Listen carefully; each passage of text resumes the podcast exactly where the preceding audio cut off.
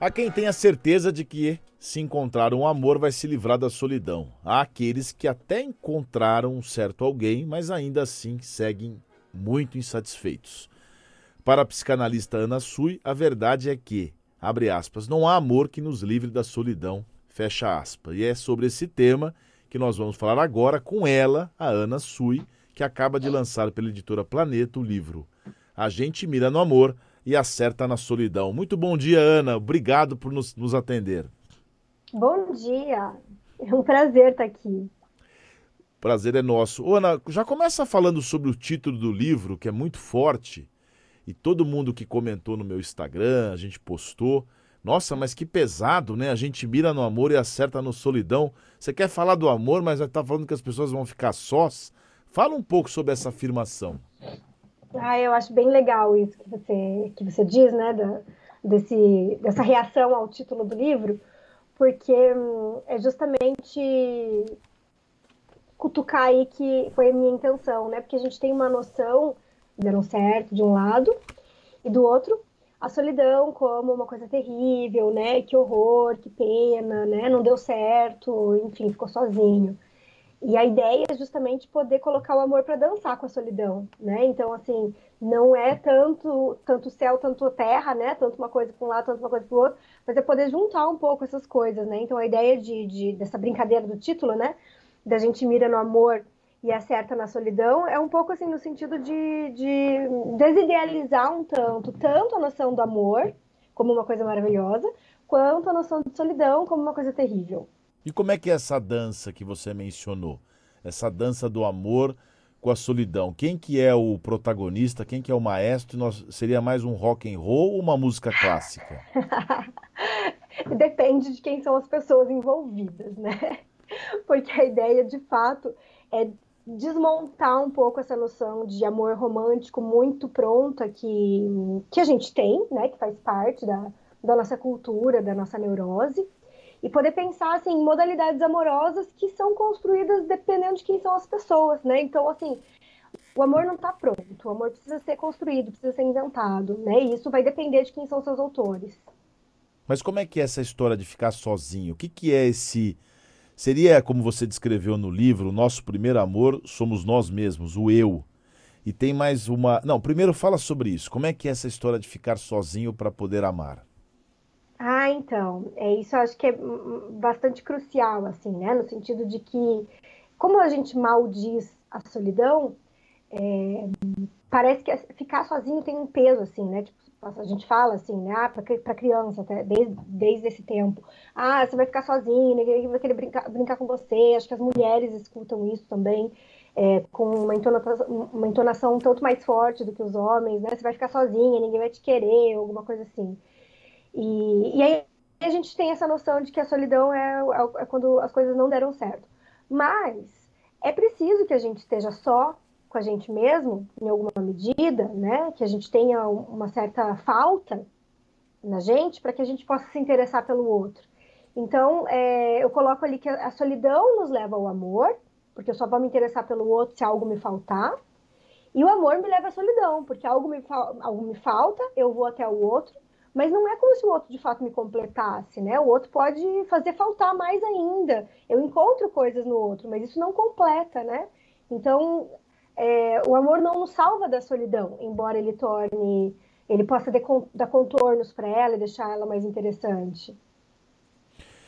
O quanto das nossas vidas, das nossas relações na infância são responsáveis pela nossa visão de amor durante a vida, Ana? Você tem uma mensagem aqui, tem uma passagem do seu livro que você menciona que ninguém sai ileso de uma mãe, de um pai ou dos irmãos, né? Nossa relação com a família. E eu abri o programa hoje citando essa tua frase, dizendo que ninguém sai ileso de nada, de todas as relações que a gente tem na vida, por isso que é importante a empatia.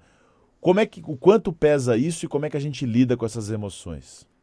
Ah, perfeito você destacar essa parte, Sergei, porque é, a gente tem essa noção contemporânea, um pouco de ah, você precisa, você precisa se amar precisa amar a si mesmo, né?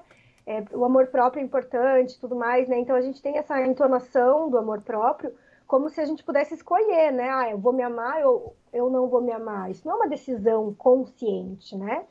Então, quando, quando acho que eu trago essa, essa, essa importância né, da criança ser amada pelos pais, é um pouco na, nessa perspectiva de, do quanto o nosso amor próprio é efeito do, do modo como a gente foi amado pelo outro também. Então, a infância é um tempo muito, muito especial para a gente poder construir essa noção de autoestima, né? essa noção de amor próprio e essa noção de amor mesmo, porque a criança chega na família e ela vai interpretar como sendo amor aquilo que ela tem, né? Então, mesmo que seja uma coisa terrível, que a relação que os pais tenham, por exemplo, ela vai descobrir só na vida adulta que isso foi ruim, né?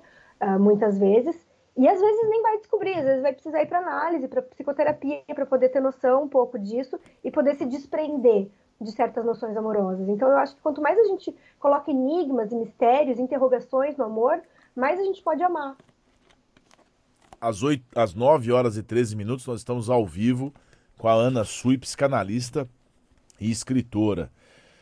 Olha, Ana, o tema é muito abrangente, né? Nosso ouvinte Celina lembra aqui da, da fala do psicanalista o Gaiarsa, que dizia que o pior espaço para criar uma criança é a família. No, no sentido de que ou mima demais, ou tem muito amor, ou às vezes também tem o desamor, tem violências domésticas. Como é que funciona isso né, no, no, no, campo do amor? Como é que a gente tem que trabalhar isso? Você faz várias. Você dá várias é, é, informações no livro sobre esse tema, né?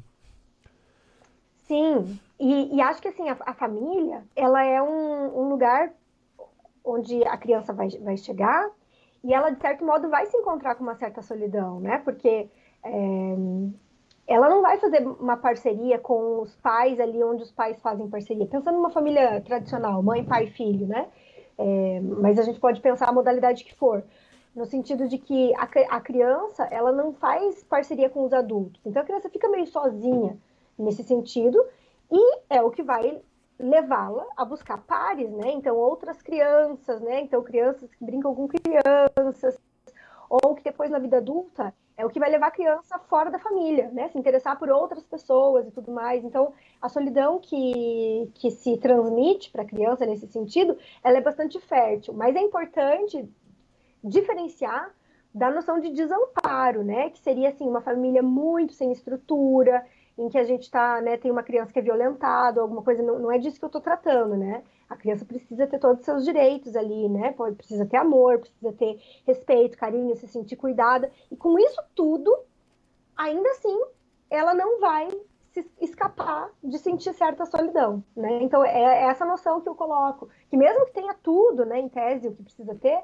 eu falo tudo entre aspas, porque né, tudo não é possível, mas mesmo que tenha muita coisa, ainda assim algo vai faltar, né? E é isso que vai dar, indicar essa noção de solidão. Tem uma passagem que você menciona de superação, né, que é a noção da solidão e do desamparo. Muita gente não tem dificuldade de ficar sozinha. Como é que a psicanálise explica as pessoas que não conseguem ficar sozinho e como é que a gente internaliza o que é dito pelo outro para o bem ou para o mal da gente, para o nosso amor? Eu, eu acho que quem, quem não consegue ficar sozinho, né, é, não consegue, na verdade, ficar com si mesmo. Porque em certa medida, a gente não, a gente, a gente está sempre sozinho, porque afinal de contas estamos sozinhos debaixo da nossa pele, né, digamos.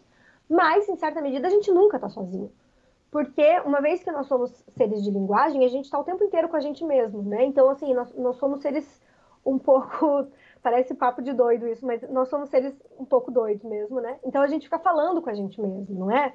A gente está conversando com alguém, a gente está pensando, a gente está é, eu, Independente eu, do que a gente está fazendo, a gente tem, tem sempre uma vozinha falando com a gente. Eu é? falo sozinho direto, viu, Ana? Então eu sou muito doido. Exatamente. Às vezes a gente fala sozinho em voz alta, mas às vezes a gente fala sozinho em voz baixa, né? Tipo, em silêncio, mas a gente está conversando com a gente mesmo.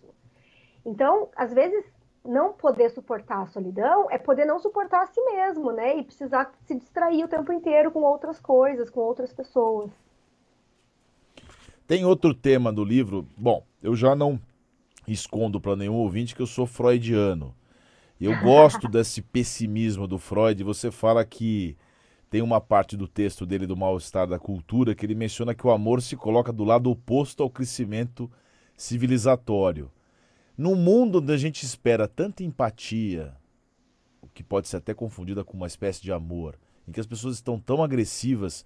Como é que a gente convive isso? A gente dando amor, a gente não cresce enquanto ser humano, enquanto civilização? É, o que o Freud propõe, né, e que, que você, você chama de, de, de, pessimismo, né, mas eu entendo mais como realismo mesmo, né, é justamente que é, tem sempre uma potência mortífera na cultura, né, na vida humana. Então a gente vê, por exemplo, que é, é inacreditável, mas a gente está em 2022, tem guerra acontecendo, né? Quer dizer, o que, o que é que, enquanto cultura, enquanto civilização, a gente aprendeu? Então, em certa medida, a gente aprende, né? O amor transforma, e em certa medida, não, tem alguma coisa na vida humana que se mantém ali bastante mortífera e que cada um de nós vai viver de diferentes, de diferentes maneiras, né? E há pessoas, né? Há, há povos, enfim, que não, não são tocados por isso, de fato, né? Tem alguma coisa ali que está sempre uma, uma bomba relógio, né? Que está sempre prestes a poder a, a, a vir a eclodir. Então, é um pouco essa noção que o Freud vai colocar, assim, né? Que é o que ele vai desenvolver através do, do, do conceito dele de pulsão de morte. Né? A gente faz mal para a gente mesmo. Em diferentes medidas, claro, né? Ana, para a gente finalizar, como é que a gente. É, uma espécie de manual, eu sei que não vai ter um manual, né? Um manual do amor, mas dentro dessa, desse conceito de solidão e de amor próprio e de idealização, se é que pode ser idealizado o outro, como é que a gente pode ter uma vida a menos é, amar mal, né? Como, como não amar mal, como você menciona no livro. Como amar bem. Bom, é difícil isso, né? Mas eu, eu acho que o que, o que dá para dizer disso é um pouco que quando a gente acha que sabe o que é o amor, que entendeu, que está procurando alguém, né? Ou que está muito frustrado que alguém não atende às expectativas do que eu pensei que era o amor, às vezes a gente precisa rever um pouco o que, que é a noção de amor e entender que isso é uma coisa que se aprende na relação com o outro, né? Senão a gente faz do amor é, alguma coisa muito perto do que a gente faz enquanto consumidor, de procurar um produto que atenda às nossas necessidades. E eu acho que o amor é o contrário disso, né? Não é alguma coisa que vem, vem para ser consumido, vem, vem para ser construído. Muito bem, conversamos ao vivo com a Ana Sui, que está lançando o livro A Gente Mira no Amor, para quem acompanha pela internet. Esse livrinho amarelo aqui, que eu já li inteirinho, muito bom. A Gente Mira no Amor e Acerta na Solidão. Ana Sui, que é psicanalista e pesquisadora. Ana, muito obrigado, viu, por sua participação aqui no Oito Imagina, eu que agradeço. Uma honra conversar com, com você e já ter assim um leitor tão atento. Obrigado, bom final de semana. Obrigada para você também.